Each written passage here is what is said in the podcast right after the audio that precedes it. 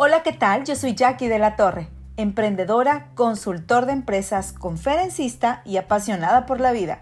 Y te doy la bienvenida a mi podcast en Mis Tacones, donde compartiré diversos temas de interés enfocados a la gestión personal. Así que 5, 4, 3, 2, 1, comenzamos.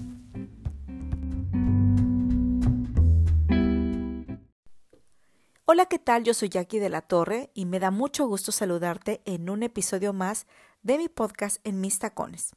Hoy vamos a hablar de un tema muy interesante que ha sido bastante sonado en los últimos años y este es el síndrome del burnout o en español lo conocemos como el síndrome del colaborador o del trabajador quemado.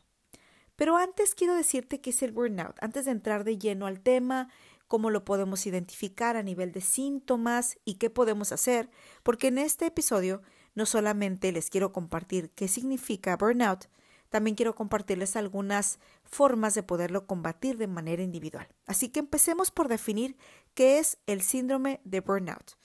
Consiste en una evolución a nivel de estrés. Es un estrés que pudiéramos considerarlo crónico, y esto se manifiesta a través de un progresivo agotamiento físico y mental. Podemos encontrar una falta de motivación con las actividades diarias, con las tareas diarias que hacemos en el trabajo y también con importantes cambios de comportamiento que se manifiestan a través de una actitud negativa, malos modales y probablemente hasta un trato desagradable con las personas que nos rodean. Así que si estos puntos te hacen sentido, los has escuchado, los has visto, los observas con alguien o tal vez tú mismo los has vivenciado, es probable que estés en un envuelto en el síndrome del burnout. Algunos síntomas, para ser un poco más específicos, podemos encontrarnos, tenemos de tres tipos, los psicosomáticos, los emocionales y los conductuales.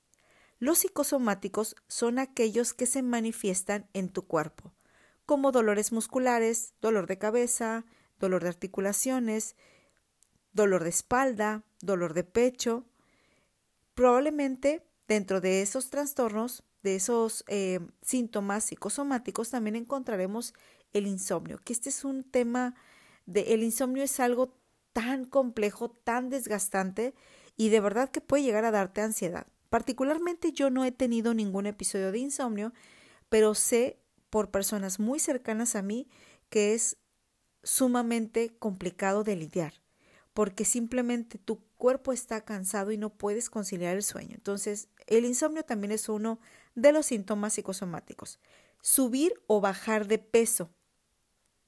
Ahí sí yo les puedo decir que en mi caso, en el momento, en una etapa en mi vida, en el que sufría un alto nivel de estrés, yo solía bajar de peso o subir de peso. No me duplicaba en peso, pero sí subía de peso. O me hinchaba muchísimo, me sentía súper inflamada y era un tema de estrés. Otro de los síntomas psicosomáticos son los trastornos gastrointestinales. Sí, sí es lo que te imaginas. Colitis, gastritis, eh, ¿Qué más? ¿Qué más nos da con el tema de la el colon también? Por supuesto, el colon es uno de los órganos que más resiente todo el tema del estrés. Así que si tú tienes alguno de estos síntomas o has padecido algún dolor en tu cuerpo, chécate bien. Probablemente tu nivel de estrés está llegando muy arriba. Ahora los síntomas emocionales. Algunos de estos son de fácil forma de identificar la irritabilidad, la ansiedad, la frustración, la impaciencia y la depresión. Ojo, si alguien es impaciente por naturaleza no significa que esté en un estado de burnout. También tiene que ver con una personalidad eh, específica. Pero la irritabilidad, la ansiedad, la frustración y la depresión sí son características muy particulares a nivel emocional de los síntomas del burnout. Nos vamos ahora con el tercer grupo que son los conductuales. Aquí tiene mucho que ver y tiene mucho eh, de importancia a, a resaltar, es que observes con atención a tus colaboradores y a ti mismo. Hay personas que pueden no presentar síntomas psicosomáticos ni síntomas emocionales, pero sí pueden ser conductuales. Y unos de ellos, algunos de ellos son disminución de calidad y efectividad en el trabajo, es decir, tu productividad baja considerablemente o en los últimos meses, en el último periodo, notas una disminución en la productividad. Puede faltar al trabajo y puede tener un distanciamiento. Hoy estamos todos en distanciamiento social obligatorio, pero las personas que están en una eh, situación de burnout y presentan un síntoma conductual suelen apartarse del grupo al que pertenecen. Es decir, no tratan, tratan de, de, evitar la convivencia social, de salir a las comidas eh, juntos o acuden a este tipo de reuniones, pero están solamente haciendo acto de presencia y se retiran rápidamente. Así que te recuerdo, estos síntomas son muy importantes que los estemos monitoreando. Ahora, ¿qué pasa si yo no le pongo atención al síndrome del burnout? ¿Cuáles son las consecuencias? Aquí debes de tener mucho cuidado porque no se trata de algo muy sencillo y, que va a pasar y es tomarte una aspirina y listo, ya se arregló. No, esto puede ser algo bastante grave y de hecho te puedo decir que el burnout es una de, uno de los padecimientos que se va a considerar por la Organización Mundial de la Salud como una enfermedad. Así que hay que poner mucha atención con eso porque las personas se pueden incapacitar por este, este tipo de padecimientos. Ok, hay cuatro consecuencias muy eh, claras que vienen con el síndrome del burnout. El primero es que puede aumentar el riesgo de hábitos como el consumo de tabaco o de alcohol. El alcohol es un excelente inhibidor, eh, perdón, desinhibidor. El alcohol es un excelente desinhibidor y el alcohol tiene un efecto muy interesante en nuestro sistema nervioso central. Nos relaja y nos permite fluir de una manera muy divertida. Por eso las personas cuando consumen alcohol, cuando están en, en reuniones o en bares o restaurantes, pues de alguna forma la, la, plática, la convivencia, esta parte sabrosa de socializar, fluye de una manera muy relajada, porque el alcohol directamente eh, tiene un impacto en el sistema nervioso central. Entonces, ¿qué tiene que ver con el burnout? Cuando una persona necesita relajarse, puede considerar el tabaco y el alcohol como una vía para lograrlo. Así que, ojo, una cosa es que tomes una copa de vino eh, en la semana o dos copas de vino en la semana a que se convierta en un consumo cotidiano y con alta frecuencia y con alto consumo. Así que mucho cuidado con eso. La segunda consecuencia es que puede producir dificultades para conciliar el sueño. El insomnio ocasional es una situación que puede presentarse de manera aislada porque tu cabeza está eh, trabajando muchísimo y no llegamos a ese momento en el que tu cerebro empieza a generar eh, o nuestro cuerpo empieza a generar esa serotonina para que podamos ir induciéndonos poco a poco hacia el proceso de descanso a través del sueño. Pero cuando el insomnio se presenta con, con grandes frecuencias y es muy pronunciado, entonces es un tema que debes atender. Yo les puedo contar el caso de un amigo muy cercano que vive en Ciudad de México. Eh, él tiene un trastorno del sueño súper, súper grave. De hecho, él necesita el medicamento, las pastillas para dormir ya no funcionan ha intentado alternativas eh, holísticas. Eh, evidentemente operarte pues no es viable porque no es, no es algo que puedas quitar, extraer, mover o cortar, pero sé que prácticamente para él era muy difícil eh, hacerse a la idea, concentrarse y enfocarse, y aún así hace un gran esfuerzo, pero para él era tener una vida que no paraba, del día a la noche para él era la misma actividad cerebral. Entonces, él optaba porque eh, los días, no era todos los días estar en insomnio, pero sí al menos de siete días, cuatro días estaba con insomnio. Y dormía eh, como una muy buena, eh, muy buena tajada de dormir dos, tres horas. Entonces, sí era muy complicado y obviamente pues él aprovechaba ese tiempo para producir, pero definitivamente el desgaste físico y emocional es muy grande. Así que bueno, no me voy a, entretener tanto en este punto, pero hay que tener mucho cuidado con el tema de eh, el insomnio. La tercera consecuencia es que puede repercutir negativamente sobre nuestro sistema inmunológico. Y hoy está muy de moda que hablemos sobre el sistema inmunológico por todo este tema de COVID-19.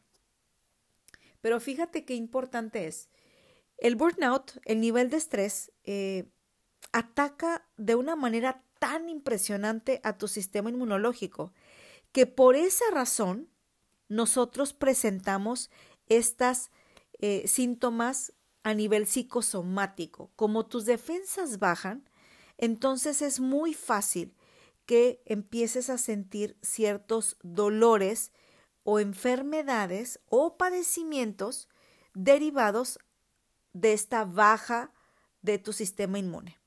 Porque al final es lo que nos protege. Entonces, es bien importante que tomes consideración de esto, que no lo eches en saco roto y si lo escuchas en este podcast es porque es importante para el desarrollo de cada persona. No estoy hablando de una palabra que se inventó y que no la copiamos de Estados Unidos. Esto es una realidad y este es un tema que está quejando a muchas personas en el mundo. Consecuencia número cuatro. Esto puede llegar a afectar también a las personas que más amamos, a tu familia, a tus amigos, a tu pareja y puede afectar evidentemente a las personas con las que tú colaboras todos los días. Entonces esto puede provocar también que existan divorcios o que existan fracturas en nuestras relaciones personales. Ahora, después de aventarme todo este rollo de burnout, los síntomas, qué es el burnout y cuáles son las consecuencias, te quiero dar recomendaciones para que puedas prevenirlo o puedas ayudarte a salir rápidamente de él. Lo primero es que cuides tu salud. Usualmente nuestra salud la ponemos en último lugar hasta que no empezamos a sentir un padecimiento, dolor, angustia o que sientas que no te puedes mover de la misma manera que lo hacías antes. Y esto es un error. Tu salud debe de ser prioridad. Hoy estamos en una pandemia mundial y podemos notar que uno de los grupos vulnerables son aquellas personas que tienen diabetes, colesterol, que tienen sobrepeso, entre otros. Entonces, cuando una persona llega a ese nivel de padecimientos y se encuentra en un grupo vulnerable, quiere decir que hay un deterioro paulatino desde hace mucho tiempo en su salud. Así que, en lugar de ser el último lugar en tu lista, haz que tu salud ocupe el primer lugar. Cuando nosotros experimentamos un síntoma muy fuerte y acudimos al médico, es cuando ya sentimos una alerta ahí que, que necesitamos tomar atención. No lo hagas, hazlo, no lo hagas hasta ese momento. Desde ahora toma conciencia y empieza a cuidar lo que comes, el tener hábitos saludables para que te mantengas bien. Algo importante que debes hacer aquí es observar y conocer tu cuerpo. Realiza diferentes actividades que beneficien tu salud, como salir a caminar, en tus horarios libres, obviamente, realizar ejercicio y comer saludable, no comida chatarra. Con esto, yo no soy nutrióloga y no me interesa esa profesión, la respeto mucho, y yo tengo quien me auxilie y quien me recomiende para llevar un hábito, un, vida saludable y, cocinar saludable. además, a mí me encanta cocinar. Lo que te digo es, no se trata de sacrificar tus gustos o que de pronto te avientes una garnacha, ¿por qué no? O te comas unas papitas o te comas algo de comida chatarra, pero que el común denominador en tu alimentación no sea la comida chatarra.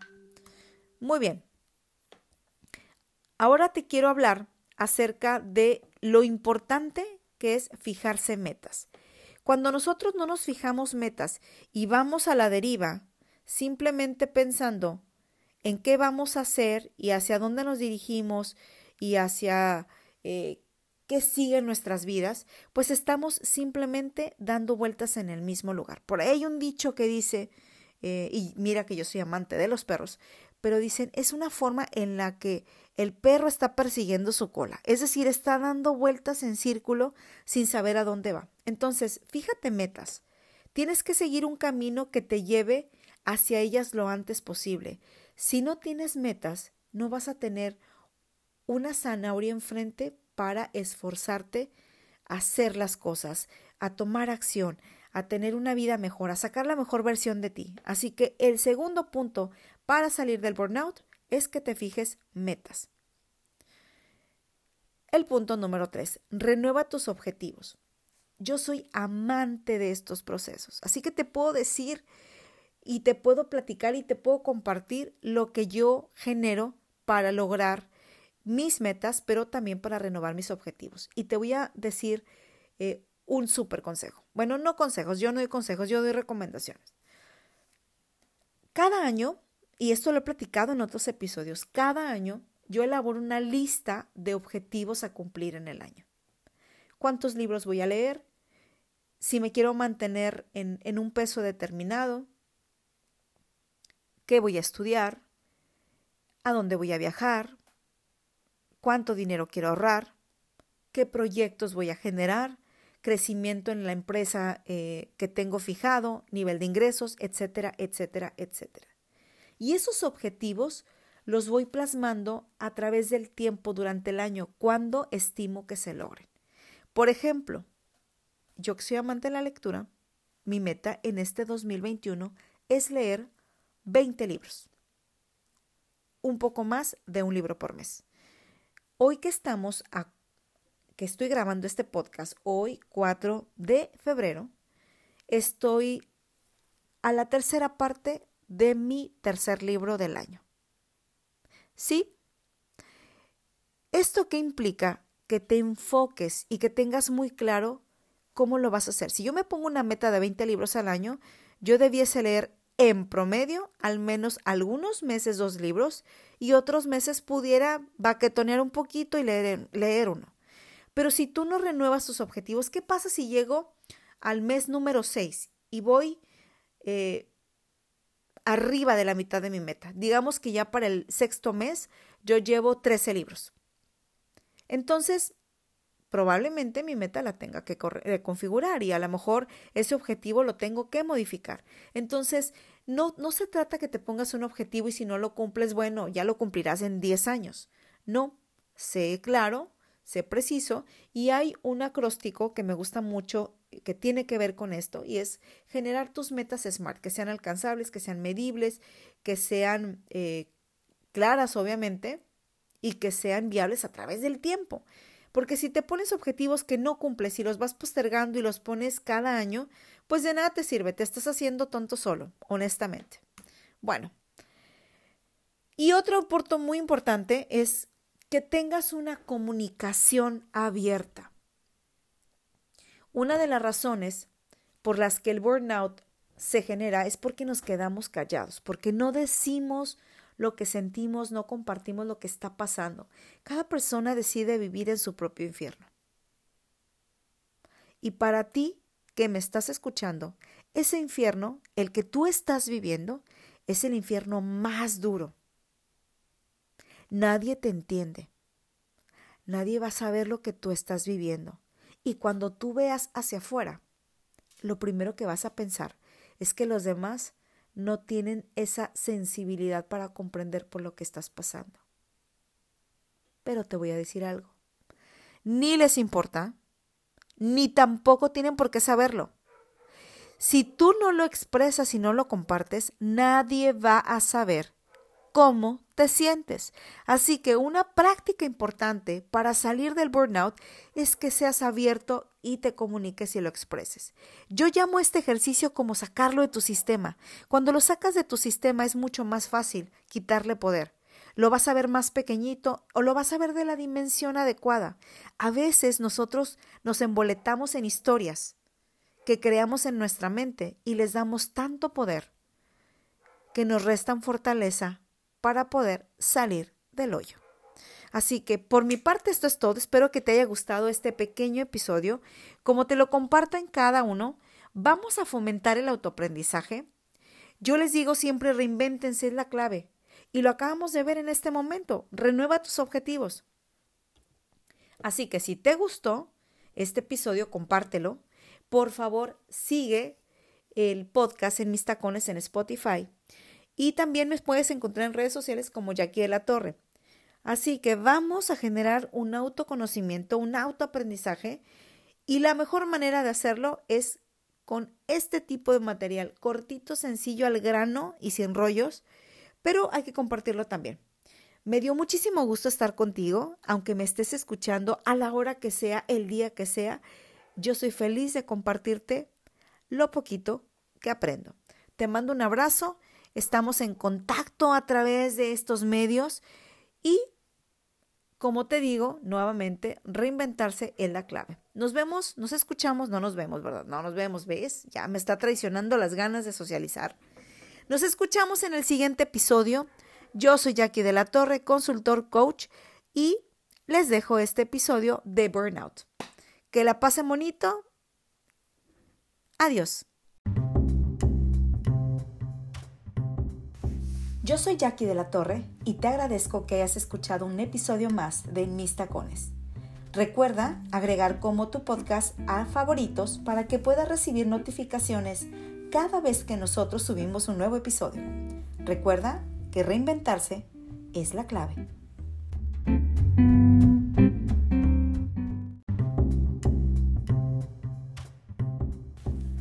Hola, ¿qué tal? Yo soy Jackie de la Torre, emprendedora, consultor de empresas, conferencista y apasionada por la vida. Y te doy la bienvenida a mi podcast en Mis Tacones, donde compartiré diversos temas de interés enfocados a la gestión personal.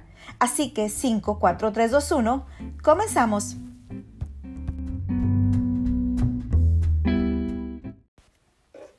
Hola, ¿qué tal amigos? Yo soy Jackie de la Torre y les doy nuevamente la bienvenida a un episodio más de mi podcast en mis tacones. Hoy vamos a hablar de los cuatro dominios de la resiliencia.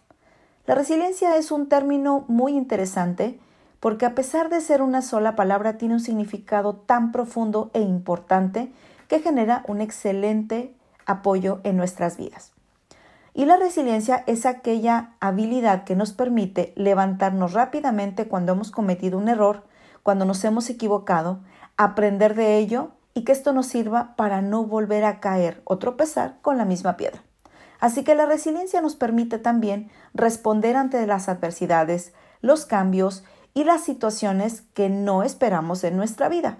Por eso es tan importante que hoy te puedas llevar una gran herramienta que son estos cuatro dominios de la resiliencia y como siempre te invito a que compartas esta, este episodio, que aprendas, pero sobre todo que lo pongas en práctica.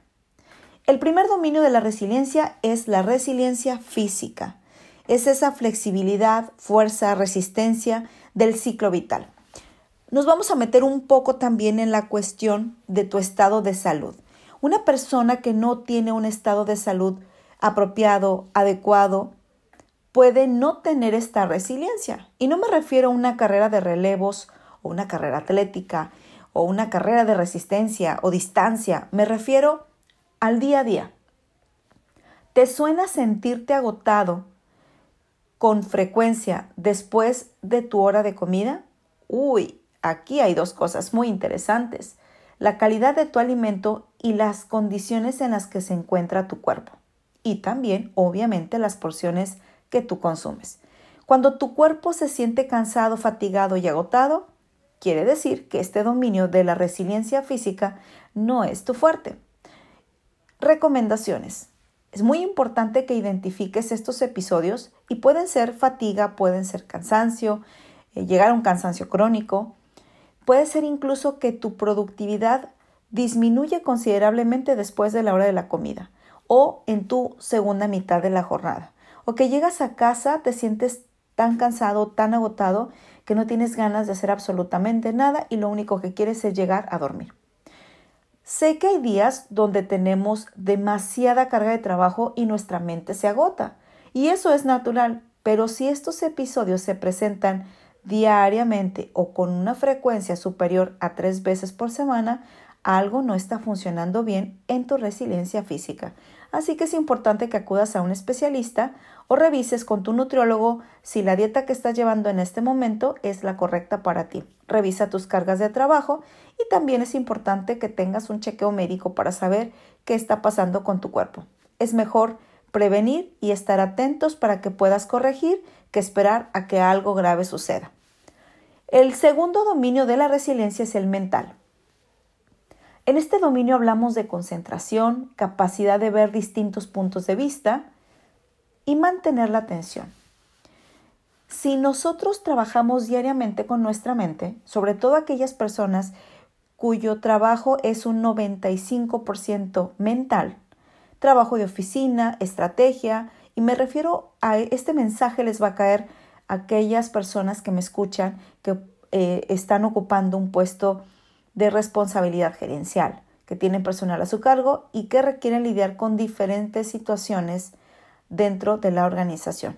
Y aprovecho aquí para mandarles un abrazo muy grande y un saludo a todos los que escuchan este podcast y estoy muy contenta por ello como pequeño comercial porque tenemos personas escuchándonos en Chile, en Colombia, en Estados Unidos, por supuesto en mi hermoso México, en Francia, en Alemania, en Perú, en Portugal y esto me tiene sumamente feliz. Así que muchas gracias por escucharnos desde cualquier rincón del mundo. En esta parte de la mentalidad, de esta resiliencia mental, implica muchas cosas. El tema de la concentración, que bien puede estar relacionado con un tema de tu estado de salud, pero también tiene mucho que ver la manera en la que trabajas con tu mente, cómo la ejercitas. Hay un concepto que te voy a pedir que lo anotes porque este es bien importante y se llama neuroplasticidad. La neuroplasticidad nos permite ejercitar ese músculo que es el cerebro y esto lo estimulamos a través de un ejercicio diario de trabajo. Es decir, lo que lees, lo que procesas, eh, nivel de estudios también, no me refiero a una carrera profesional, me refiero a ese nivel que estás buscando de aprender algo de manera constante y no solamente de tu área profesional, puedes aprender otras cosas. ¿Esto cómo le ayuda al cerebro? Bueno, lo ejercitas, es como cualquier otro músculo del cuerpo y empieza a crecer, a crecer, a crecer y le es mucho más fácil dominar ciertas áreas o ciertas actividades que te permite procesar con mayor velocidad y nos lleva al siguiente punto te permite desarrollar la capacidad de ver diferentes puntos de vista, a lo que hoy conocemos como pensamiento crítico. Y también nos permite mantener la salud. Eh, la atención. Hay muchos ejercicios desarrollados por expertos en el tema cerebral que nos permiten trabajar con nuestra memoria, que nos permiten trabajar con nuestro procesamiento de información y también que nos permiten mantenernos enfocados. Te recomiendo que busques algunas alternativas que son ejercicios súper prácticos y además son divertidos que te permiten trabajar con tu mente día con día. Recuerda que tu mente es un poderoso órgano que nos va a permitir tomar decisiones acertadas y que también nos va a permitir pensar y generar nuevas ideas. Hoy las organizaciones quienes emplean a la gente están buscando personal que tenga ese pensamiento crítico desarrollado, que es una habilidad blanda, y que pueda tomar decisiones rápidamente. Así que si nosotros no tenemos ese dominio mental, a nivel de resiliencia vamos a tener grandes áreas de oportunidad. Ahora, ¿cómo me sirve este dominio mental hablando de, la resiliencia?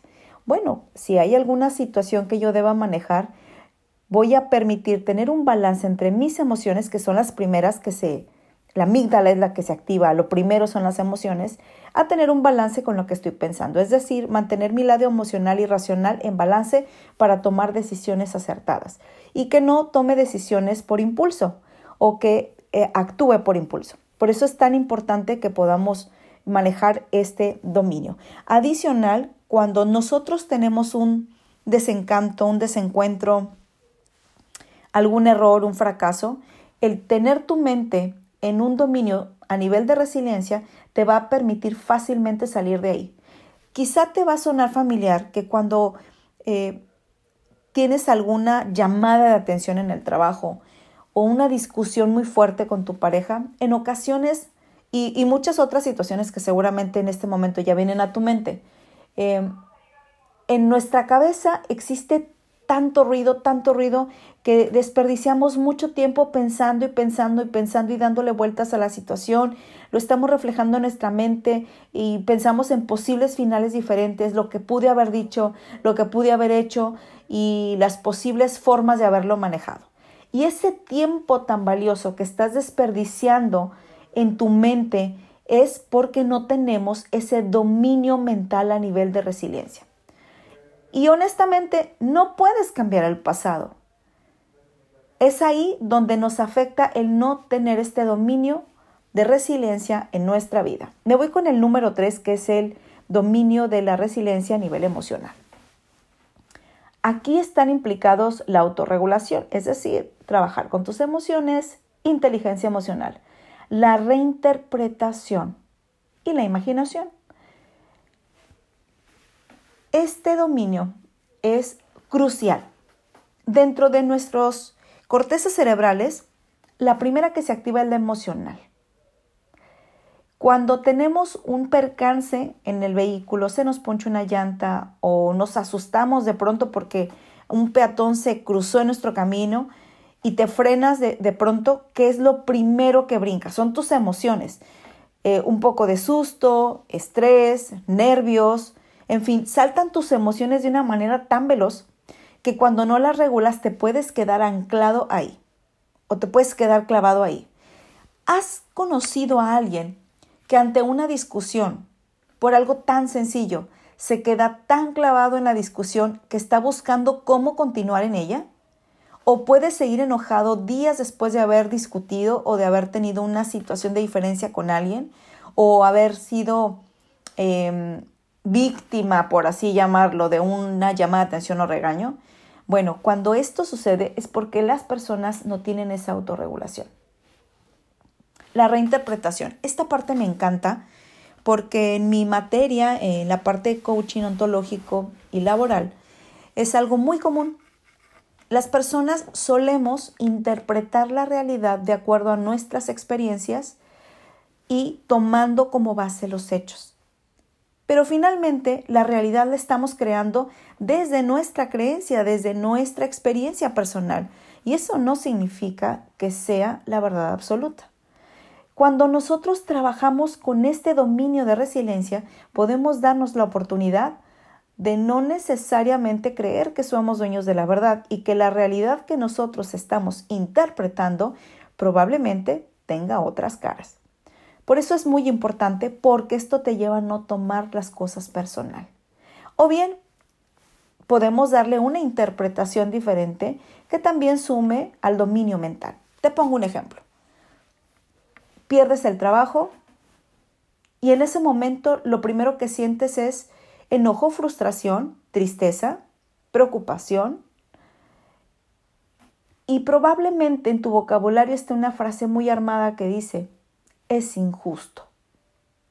Me despidieron injustificadamente, abusaron de mí, no les importa la gente y unas cuantas cosas que seguramente en tu vocabulario están. Pero ¿cómo sería si reinterpretaras la situación? Te va a sonar un poco loco y tal vez me escribas para decirme, no, ¿cómo crees? Estás loca, eso no sucede. Bueno, te la voy a poner así. ¿Cómo sería si tú reinterpretaras esa situación de despido y pensarás que la vida te está poniendo una oportunidad para ir a un lugar mejor. Un despido es un duelo complicado y cada persona lo vive de manera diferente. Pero si nosotros trabajamos esta parte emocional, este dominio de resiliencia a nivel emocional, nos va a facilitar el reinterpretar una situación y seguir adelante, porque la resiliencia es eso, te caes, te levantas, aprendes y sigues adelante. Entonces, en nosotros está el desarrollar este dominio para reinterpretar nuestra historia, reinterpretar nuestra realidad. Y finalmente la imaginación. A mí me encanta soñar despierta y no despierta, porque eso te permite conectarte con las cosas que pueden ser posibles crear. Pero la única persona que puede hacerlo somos cada uno de nosotros. Así que, ¿en qué me funciona este dominio emocional desde de resiliencia hablando de la imaginación. Puedo crear escenarios con mi imaginación para solucionar problemas. Puedo crear escenarios con mi imaginación para pensar las alternativas para lograr un objetivo. Puedo crear escenarios con mi imaginación para proyectar un plan para mí. Puede ser un viaje, puede ser un cambio de, de lugar, de residencia, puede ser imaginar cómo va a quedar mi casa. Yo te cuento algo que está muy fresquecito ahora en mi mente hablando del tema de imaginación. Hace un par de semanas platicaba con mi familia acerca de cambiar los colores. Mi papá me propuso cambiar los colores del interior de las paredes de mi casa. Y entonces en mi mente traté de imaginar cómo se vería y cómo me sentiría estando en estas, con estos colores diferentes, cómo iba a contrastar. Y cuando vi las pinturas, obviamente los, los pinturas, los muestrarios te dan una idea de la combinación de colores, pero ya el verlo plasmado en las paredes es muy diferente. Entonces, cuando me lo imaginé, honestamente me sentí tan entusiasmada porque dije, sí, le voy a dar un cambio a la casa, se va a ver diferente, va a contrastar con la, mi cocina azul. Y, y esta parte me hizo enamorarme del proyecto.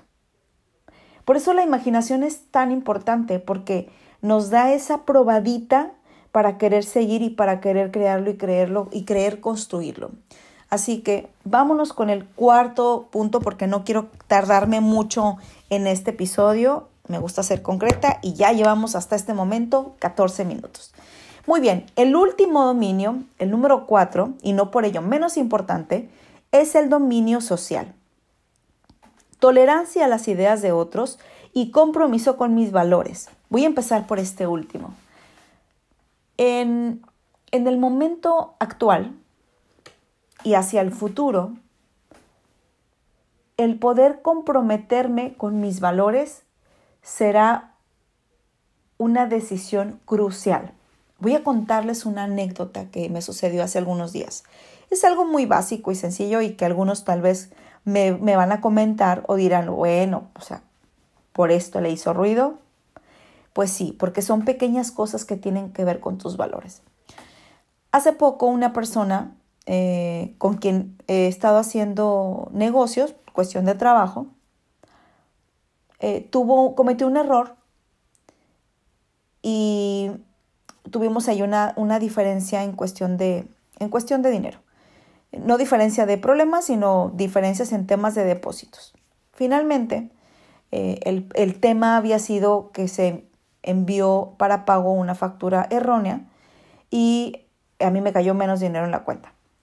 La verdad es que es nada, ¿no? Es, la diferencia es, es ridícula. Sin embargo, a nivel fiscal, pues es importante que tengas cuadrados tus depósitos con tus facturas. Y esta persona me pide que, que mienta por él y que yo asuma un error que no cometí.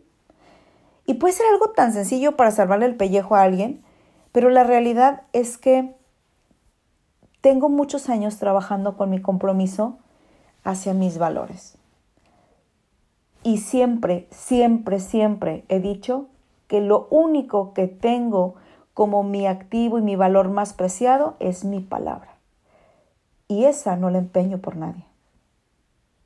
Así que si yo he generado una confianza y las circunstancias sucedidas o alguien me pide que yo mienta por algo tan simple y tan sencillo hasta algo muy grande, no lo voy a hacer. ¿Y por qué lo comparto abiertamente aquí?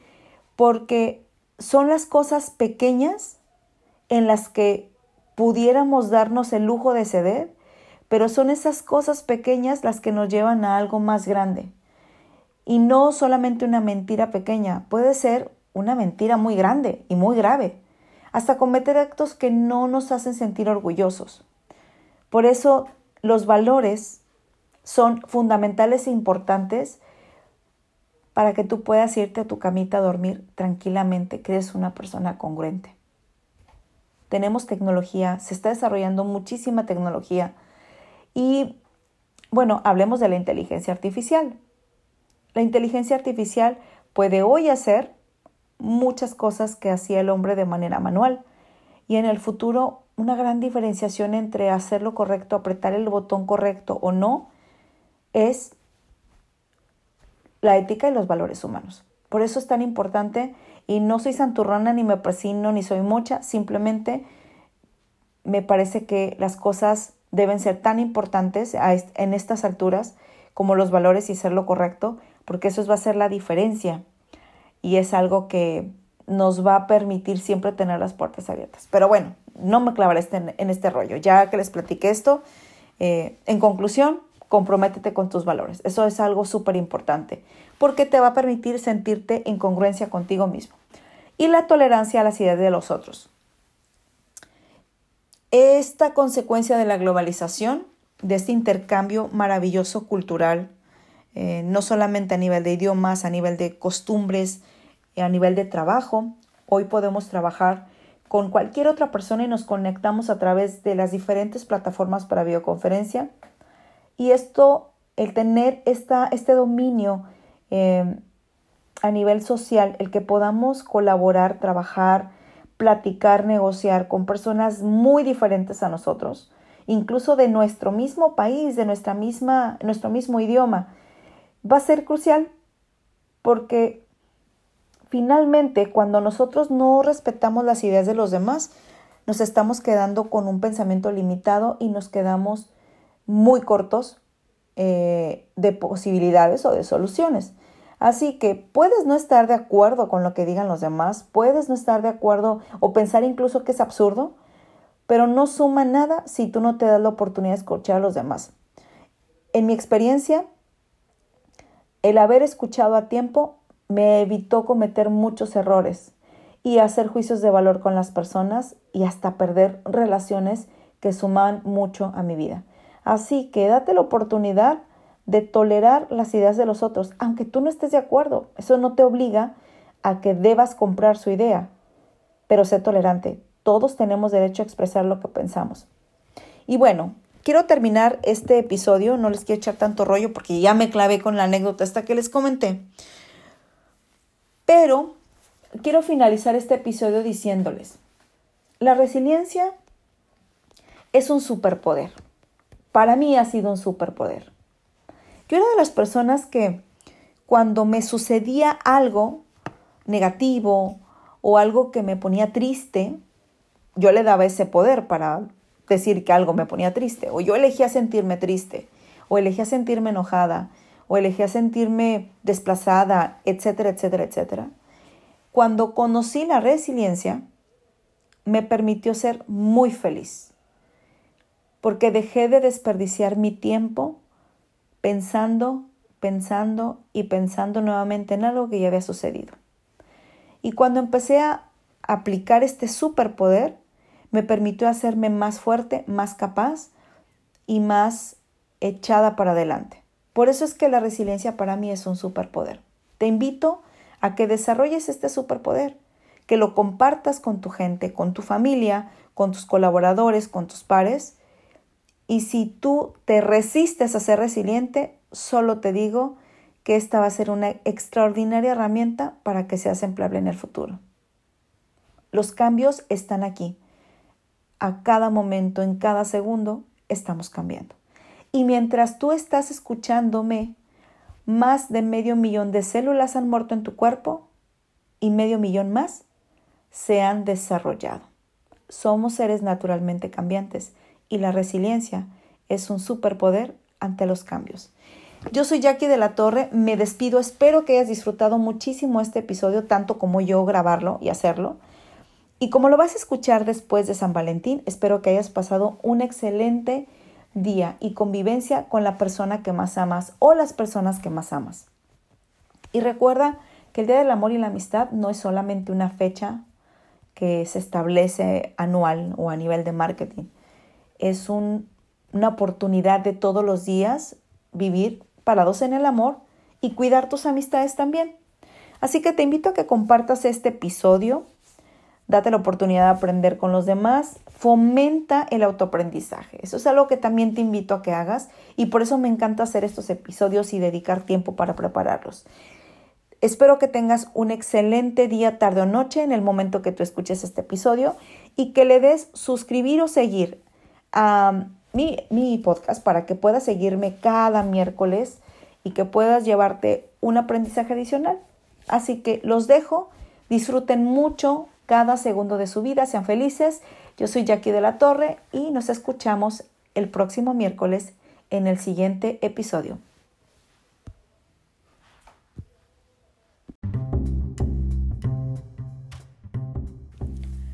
Yo soy Jackie de la Torre. Gracias por escuchar este episodio. No olvides registrar mi podcast como favoritos. Así vas a recibir notificaciones cada vez que subamos un episodio. Y recuerda que reinventarse es la clave.